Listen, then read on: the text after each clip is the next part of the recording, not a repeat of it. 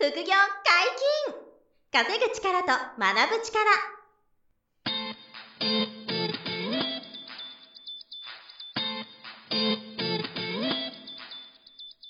この番組は稼げるようになりたいを叶える副業アカデミーの提供でお送りいたします。副業アカデミーはあなたが副業で稼げる状態になることにコミットしたスクール。初級コースから上級コースまでさまざまなジャンルの副業ノウハウを学んでいただけます詳しくは副業アカデミーで検索くださいこんにちは、小林正弘です。山本博です。よろしくお願いします。はい、よろしくお願いします。本日は新しいゲストに来ていただいております。可能性を広げるネットショップアドバイザー、小城由美先生です。よろしくお願いします。はい、よろしくお願いします。可能性を広げるネットショップアドバイザーの小城由美です。はい、よろしくお願いしま。お願いし今回初めてこのネットラジオに来ていただいたので、簡単な自己紹介をしていただいてよろしいでしょうか？はい、えっ、と、小城由美と申します。えっ、と、まあ、今、あの、ネットショップを、まあ、特にベースとかストアーズとか、あの、まあ、独立型ネットショップを開きたい人向けに、あの、講座を開催,、開催したりとか、まあ、あの、集客方法を教えたりっていうことをしています。なるほど。あのー、あれなんですよ、ポッドキャストを、あの、小野さんもやってらっしゃって、はい。で、まあ、我々もこのポッドキャストやってるっていう、まあ、そこのちょっとご縁があって、なるほど。で、あのー、まあ、今おっしゃったように、ベースとか、まあ、その他はい EC サイトでの、物販の、その、まあ、プロといいますか、詳しい方なのはいはいはいで、ああと、もともとご自身が副業ベースで、あの、いろいろやなるほどってたご経験もあって、あ、親和性があるなと思って、はいはいはい、はい。あの、お互いのこのチャンネルにちょっと出演をし合うみたいなことが、はい今回ちょっとえやらせていただいてる、そういう経緯なんですよ。はいはいはいはい。えーなんで今日は、その、ベース物販を主に、ちょっとおじのさんに、えー聞いていきたいなっていう。はい。うんはいなので、えっと、まあ、なんか簡単にその今自己紹介していただいたんですけど、はいベース物販とか、ベース以外にも、その物販やってらっしゃると思うんですけど、まあ、はいその経緯とかご経験とか、あとはいベースを使った物販の概要ですかね。はいこの辺をちょっと教えてほしいなと思うんですよね。はい。えっ、と、もともと私、ヤフオク一番得意で、ずっとヤフオク、ああのそれはなんかサラリーマンをやりながら、いらないものとかをヤフオクで売ってた感じです？最初はそうですね。最初は、あの、当時、共同、まあ、共同経営でリフォーム会社を運営してて、はいはいはいはいではい。その、まあ、ちょっといろいろ訳あって、その隙間時間に、まあ、自分のいらないものを、あの、ヤフオクで売ってたんですけれども、うんまあ、いらないものも売り続けるとそのうちなくなるので、あいらないものが全部いるものになるってことですね。そうなんです。いるものしか残らなくなったので。で、まあ、あの、ただ、やっぱなんか、売ると、売ることが面白いなと思って、で、そこから中国となかいろんなところで輸入して、商品を、はいはいはいあの、ヤフオクで最初売ってたんですね。なるほどまあ、あの、その間に経緯が、例えば、あの、共同経営で働いてた会社から、あなたはもういらないとか言って追い出されて、あの、そう、つ辛いことが。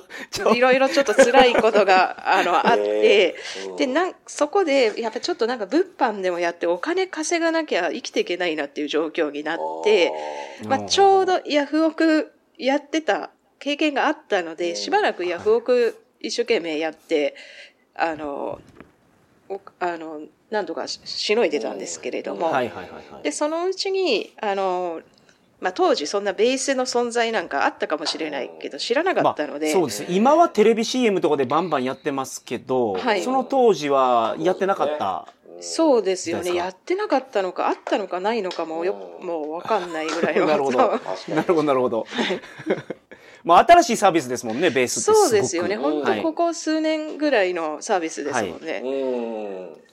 で、そっから楽天に出したんですね。ああ、楽天に出したんですか？楽天ショップに、そうです、そうです。うん。でうん、お金貯めてヤフオクで、うん。はい。あの、3ヶ月で100万ぐらい貯めて、で、それお金って楽天に出し、出したっていう形でやっててうんうんうんうん、で、数年ぐらい前に、急に、あの、楽天、なんかこうリアルで物っていろんなとこで売れると思うんですけれども、うんはいはいはいリアルって販売するスキルとかも、やっぱり知っときたいなとかって思って、はいはいはい。で、いろんなイベントみたいなところに出したんですけれども、で、やっぱりどうしてもイネットのベントに出したっていうのは、イベントにお店を出店したってことですか？そうです、そうです。あの、全国、まあ全国って言っても私の全国は東京から名古屋ぐらいで、こう、狭いエリアで流れます。自分の出身そ地からの間の見本市みたいなところに物持っていったってことです？あ、そうです、そうです。ギフトショーとかにも出したし、あと、ふまあちっちゃい、いろんなところでやるマルシェみたいなところにも出したしって形ですね。それ結構ネット物販やっててそこに行く方って珍しいですよあねの、逆パターンはね、よくあると思うんですよ。あの、はい。リアルでやっててネットに移行するっていうのは珍しいと思うんですけれども、私の場合、なんかネットでの売り方はもう分かったから、ちょっとリアルの売り方もちょっと学んで、売れるっていう幅を広げたいなとかって思って、はいはいはいはいはい。で初め楽天やりながらやってたんですけど、まあ、なかなか、あの、送る時間とかもないし、あの、一回楽天もやめようと思ってやめちゃって、で、はいはい。一年何もネットショップも何もせずに、いろんなとこもぐるぐる回ってたんですね。うん。あの、で、その商品の仕入れのために。仕入れとかあと販売のために、あじゃあその時もネットをやめて本当に実店舗っていうかその見本市とかそういうイベントでの販売だけにしてたってことですか、そうです、そうです。そっちに専念しおーなるて、ほどなるほど。なんかリアルでは売るってどういうことかなとか、はいはいはい、はい、知りたいなとかって思って、はい。で、売ってて、で、まあ1年ぐらい経った時に、やっぱりリアルでも売るけど、今度リアルのところに買いに来た人が次また注文したいけど、どこで買えばいいのとか言って言われて、なるほど、ああ、そっか、じゃあ、やっぱりなんかネットとかないと困るなって思ってうん、ベースをそこからやり出したって感じになります。あはい。それ何年前ぐらいなんですか？ベース扱い始めたのが。ベースやり出したの、私結構そんな、あれがね、2000、確か2017、17年ぐらいだったから、ん。2018年だったから、ぐらいですね。それそうなんです。はい。うん。からやり始めて。へって形ですね。まあベースってなんかイメージは自分のお店が持てるというかなんていうんですかね,、はい。こうね自分のこう独自で商品売ってる雰囲気がネットショップが持てるみたいなのがなんか楽天とかアマゾンよりもカラーが強いですよねベースの方が、うん。そうですね。自分自分のお店をやるやれるっていう。そうですよね。うん。うん。そういうのがあってあのリアルで売ってたものをインターネットでも買えるようにしたっていう感じですかねそうですね。は。はい。うんなるほど。比較的スムーズだったんですかそこは？えっと、まあ、自分の場合は、もともとこの楽天でネット販売をするっていうスキルがもう十分あそうか。習得してもともとあったから。もともとあったのと、で、あとはやっぱり、あの、お客さんにこれ、買いたいんだけど、みたいなニーズがあって、で、あ、じゃあちょっと急遽作んなきゃなって思って作るまでは結構スムーズ。そこまではだいぶスムーズだったと思います。導入。はいはい、はいまあ、メインで売ってたものっていうのはどういうもんです、えっと、当時売ってたのは、アクセサリーと、うん、あと、アクセサリーを作るための材料ですね。ちょっあと。あなるほどはい。はいはいはい。女性が今家で作ったりしますもんね。そうです、そうです。珍しいやつを仕入れてきて、あの、販売したりとかですね。んなるほど。そのエンドユーザーの価格帯っていうのはどれぐらいのもんでやってたんですか？えっ、と、高いものだと、エンドユーザー5万おぐらいで、高い。結構ですね。5万円まあアクセサリーで言うとまあ普通なのかもしれないですけど結構個人が売ってるもので言うと5万ってね高いですね。そうですね。高いやつは5万ぐらいで、安いやつは本当100円とか200円とかですよ。ああなるほどね。じゃあ結構商品点数は揃えていらっしゃったんですね。そうですね。なるほど、うん、揃えてもかなり商品、なんかあの、まあ楽天やってた時も、あの、まあいろんな競合店みたいなやつがあるんですけれども、はいはう自分のお店の特色出すために、うん。少量で1個のその商品は少量でもいいから数揃えようと思って、はい。うん。あの商品点数、はいはいはい。そこだけでも日本最大にしようかなと思って、本当商品在庫1とかのやつをいっぱい揃えたみたいな形で構成してまし基た。本は中国から輸入しえてっと、ベースで売ったんですか？最初は、あの、楽天、まあ、あの、ベースやる頃はもうイタリアから全部輸入してまイした。タリア。イタリア。はい。もう中国は、あの、やめちゃ、楽天やってる時にやめちゃったの。イタリアにはい変えた理由っていうのは何なんですか、えっと、まあ、あの、これちょっとベースの販売にも、ちょっと、まあ、販売のなんかコツみたいなところにも直結してくるんですけれども、結局、あの、中国製の商品って、まあ、結構簡単に誰でも仕入れできたりとかするので、あの、特色、そこの特色っていうものがなくって、いや、ただ安いとか、そのぐらいしかこうメリットが出せないですよ。特にアクセサリーの材料だと。でうんイタリアに書いた理由は、商品売るときに、ただその目の前にある商品安いから買ってねとかじゃなくって、その商品生まれた背景とか、この商品を自分が買いに、まあ買いに行くっていうか、イタリアに仕入れに行く時のストーリーとか、そこもセットにしてお客さんに売りたいなって。それがあってこそ価値かなと思って、はいはいはいはい。もうイタリアの商品にあの全部変えました。なるほど。だからお店で売ってるものの差別化イタリアのストーリーをつけて、そう差別化っすね。なるほど。うんはいすごいな、はい。えでもそのイタリアから仕入れるっていうとなやったことないんで分かんないですけど、中国で輸入できるのって今おっしゃった通り安いから、利利はい益が取りやすいわけじゃないですか。だから中国輸入の,、あのノウハウがあってまあうちの講座でもあるんですけど、中国輸入ではい。アマゾンで売るとか。これ利利利益取りやすいと思うんですけど、はい。その。ヨーロッパから仕入れてベースとかで売るってそのなんていうんですか利益取れるんですか？えっと、競合がないじゃないですか。確かにライバルが少ない比較、比ですよね。較対象がい確ない。かにそう。比較対象は全然ない少ないですよね。そうなんですよ。確かなので、あの、きちっとブランディングっていうか、こうこの商品がこういう背景があってこうですよって言えれば、うん。それこそ、例えば1万5千円とかで現地で仕入れてきたネックレスが、これね、実はデパートとかだと、あの、10万とか15万で売られてるものがあるんですよ。ええなるほどなるほどでそれはちょっと高すぎ、まあデパートなので、デパートに買いに行くっていう、やっぱ価値とかもある、あっての値段、10万、15万だと思うんで、さすがにちょっとそれは高すぎなので、そこをやっぱ5万ぐらいにして販売する。へでも、それでも、あの、ある程度利益は儲かる、儲かるので、うん。はいはいはいはい。うんやりようによっては、結構、あの、利益は取れると思います。なるほど。あれ今でもそういう、まあ、ご自身とかあと教えてらっしゃる方とかには、そういう海外から輸入してベースで売るノウハウがその、はい。手手段の一つになってるノウハウなんですか？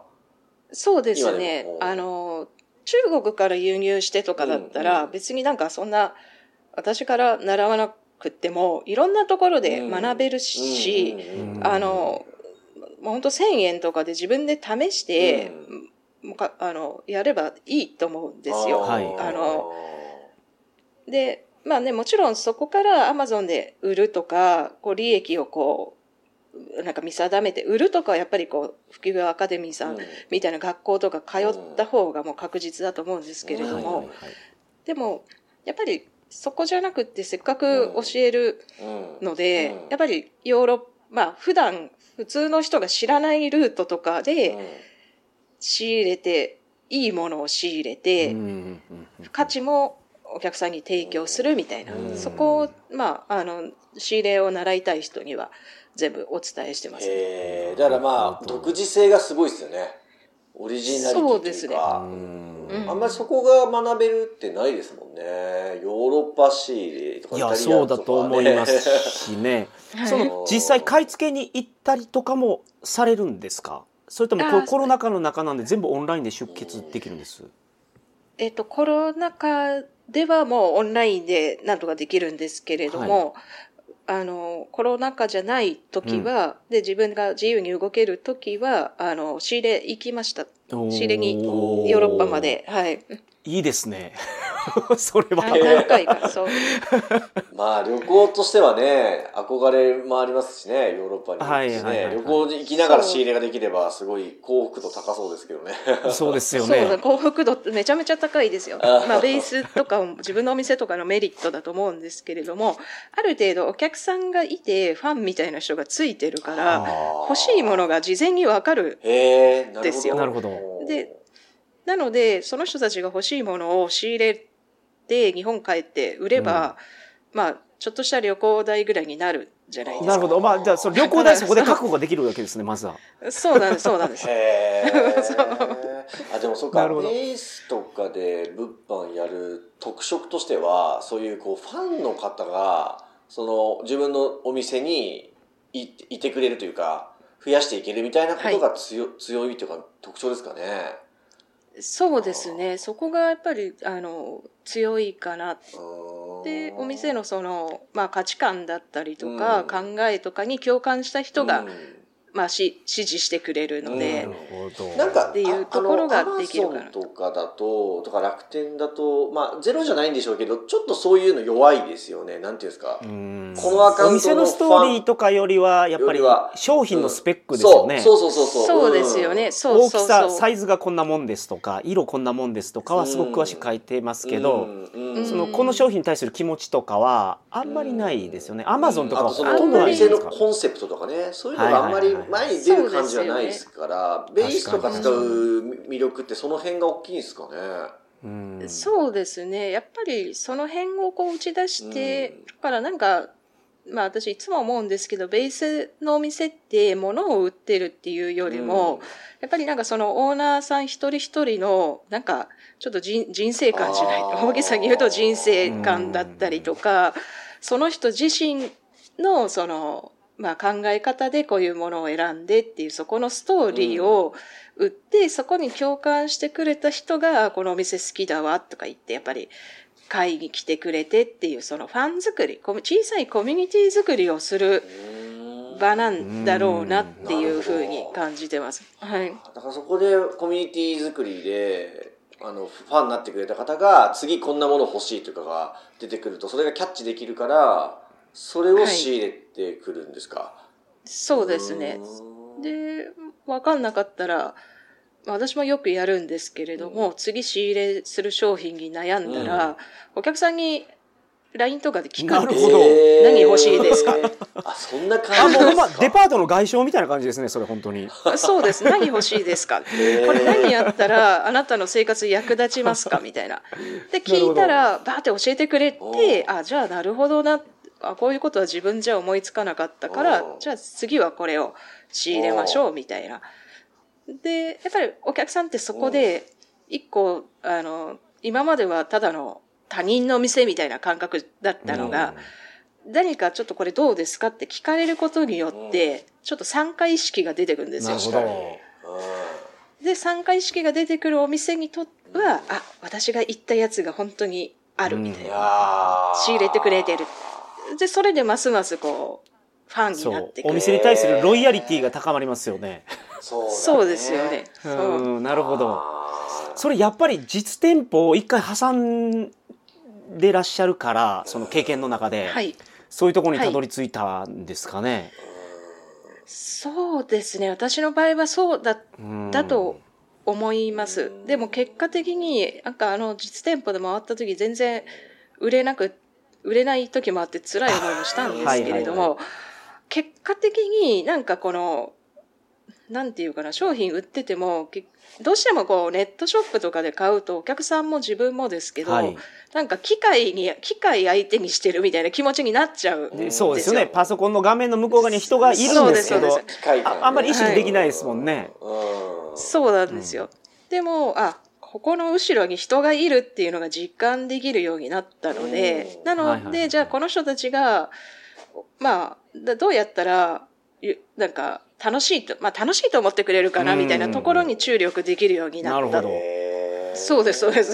で、この人たちの要望を聞いて、あの、店にこうね、反映させる。嬉しい。私だったらすごい嬉しい。にはいはいはいですよその店の方が聞いてきてくれて、ねそうですよれ取りね入れてくれたらうん、なんか自己需要感満たされるというかね、そうです。あります。承認欲求満たされる感じになりますよね、きっとね。ああなるほどね。えでも本業でも副業でもあのこのベースを使った物販ってできますか？あ、もう全然できます。はい。あできるの、あ私、うんと、一年、まあ、あの、一年、まあ、もともとなんか本業なのか副業なのかよくわかんないような状態でずっとはいはいはい。ーうん。やってたんですけれども、しうんあのうん、で、あの、本出したい、出そうと思った時に、はい。うん。やっぱり副業の本出したいなとか、やっぱり自分がこううん。いろいろ、結構隙間時間縫っていろんなものを作ってきた方、うん。ものを、まあ、うん。ちょっと世に出したいなとか思った時に、よく考えて、あれ私なんか、これ本業らしい本業、あんまやってないから副業とかできないじゃんとか、なんかよくわかんないことを思って、本業がないから副業できないやとか。よし、じゃあちょっとふ本業をやんなきゃなとか思って、うん。あの、某霞が関にあるあの省庁に非常勤、非常勤で働きに行ったんですよ。それもすごいですね。それ簡単に受かるもんなんですかそんなの。いや、まあなんかいろいろ、こな、な、な、なんですかね？なんか意外と簡単そんなに難しい結構すごいと思うんですけど省庁で働くの難しそうですけどね。怪しい人絶対入れないですからねとりあえずはそうそうそう。まあまあ怪しい人とかは入れないと思います。まあ、怪しくないってちゃんと思われたそうそりゃそうだと思いますけどそれは証明されたんだ。はいはいはいはいで、そこは私当時、あの、茅ヶ崎に住んでたんですね。茅ヶ崎に住んでて、で、あの、霞が関まで通うの結構1時間半ぐらいあるんですよ。はい。で、その中で、いかに隙間時間に何かできるかとかひたすら研究して、まあ朝、例えばこう、ベースだったら、ほぼスマホで完結するので、いろんなことの作業が。はいはい。これはね、できるなっていうふうに思って。な、るほど。で、副業ベースでもで、まあ、ベースができるとはい。いう、副業ベースでベースができるみたいな。ダジャレみたいになっちゃう。まあでも副業あれベースで。ですよねだからベースから副業に行ったっていうよりは副業で何ができるかっていうところを探した時に一番いいプラットフォームがベースだったってことですよね。そうです、そうです。はい。なるほど。じゃあ今教えてる方も、その副業ベースの、あの、ベース物販、副業ベースのベースをやってるっていう方お多いですね。そうですね。まあそうなんですけどね、あのそういう人ももちろんいるはいんですよ。副業としてやりたいっていう人もいるんですけれどうんも、はいはいはい。意外とうんもう、あの、なんだろう、が、ガチな人も多いです。ああ、はいはいはい。あの、本業にしていく本業にしたいまあでもご自身が例えばうんね実店舗で商品を売っててインターネットでも販売したいなって思った時にやっぱベースを選択する方っていうのは今多いと思うんですよ。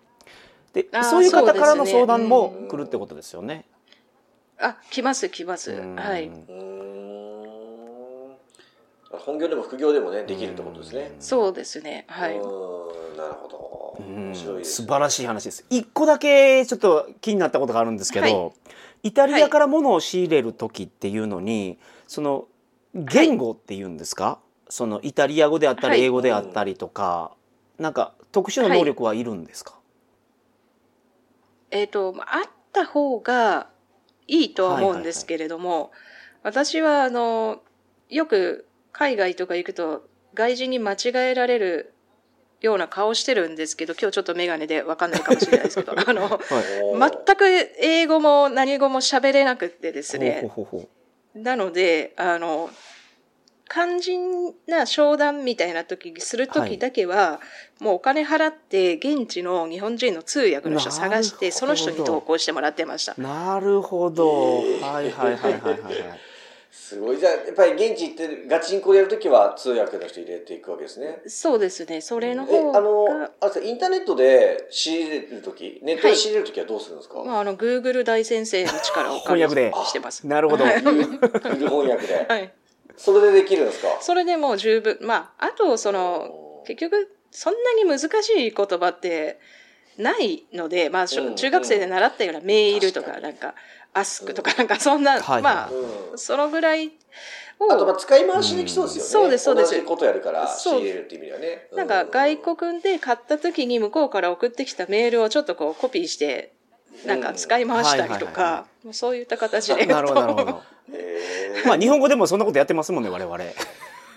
やってますやってます。ちょっと一言変え確かにね。なるほど。い。やすごいですね。じゃあ本当にこれは再現性があってあの教えていただくと、もう皆さんコツコツやると実践できていくというベース副業ができてると。そうですね。なるほど。はい。うん、ほ今回はですね、えー、おじろさんに初めて来ていただきまして自己紹介とあのベースの物販どうやって始めたかをお話しいただいたんですがその冒頭でお話ししたおじろさんのポッドキャストがあるってことなんですけど番組名とちょっと内容を教えていただいていいです？はい。えっ、と、タイトルが、ベースで月5万円稼ぐ、ハッピーネットショップ副業という、あの、タイトルになります。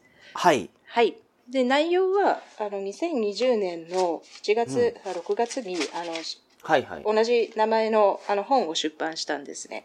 はいはいそこをもう少し掘り下げたあの内容ですね。ベースを使って、えっ、と、副業をする方法だったりとか、うんあと商品の仕入れ方のコツだったりとか、そういったことをお話ししてます。はい月5万って本当に副業をスタートしたいっていう方がはい。一番初めに持つ目標だと思うんですよ。はい。そこをやっぱターゲットにして、あのコンテンツを作られてるってことですね。そうですね。はい。うん。だから本当に初心者向けの内容になってると。はい。もう超初心者向けです。はい。いいですね。いいですね。